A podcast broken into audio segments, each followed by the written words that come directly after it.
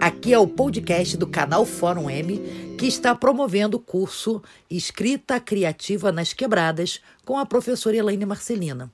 Esse curso é uma realização da Universidade das Quebradas, que é um curso de extensão do PAC da Letras da UFRJ.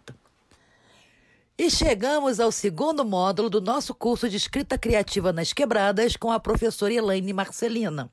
Eu sou Rose Brasil e vou ler com vocês uma crônica do livro Sobreviventes de Cidinha da Silva. Campanha Homem de Verdade não bate em mulher.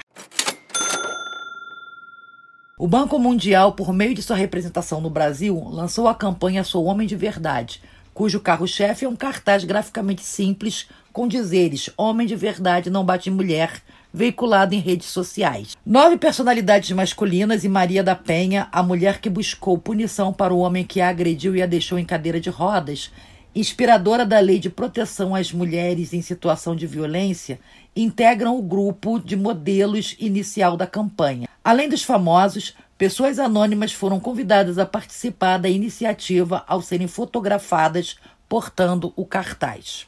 O primeiro senão feminista à campanha argumentou que a expressão homem de verdade remetia a outra mulher de verdade, coberta de preconceitos quanto ao lugar social da mulher relacionando-a aos afazeres domésticos, obrigações familiares e maternas.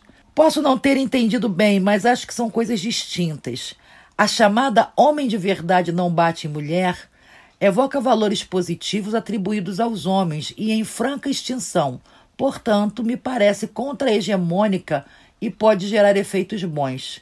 Ela me lembra reuniões saudáveis de clãs masculinos, como acontece nos Filhos de Gandhi, e em torcidas organizadas que não são violentas e, inclusive, acolhem mulheres, além de outros grupos de homens reunidos para cultuar o que os homens têm de melhor.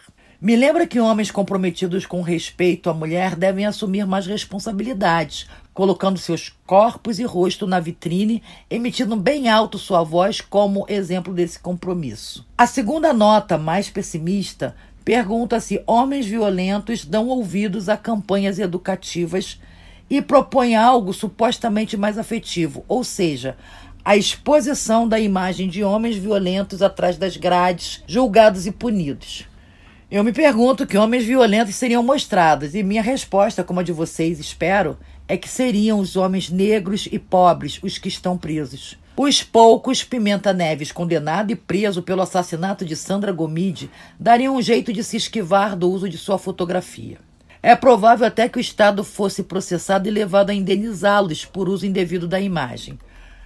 Gosto dessa campanha da não esquematização do homem negro como se apenas ele fosse violento. Gosto de saber que os bonitões brancos da campanha chamam mais a atenção do que os bonitões negros. Diogo Nogueira passou a integrá-la na véspera do dia 8 de março. Embora ele se pense branco, muita gente como eu o vê negro, porque usualmente não se vincula o perfil branco às práticas violentas. Os homens violentos, parecidos com os bonitões da campanha, os que quase sempre conseguem evitar as grades, também estão representados. A promoção da diversidade passa também pela desconstrução de estigmas.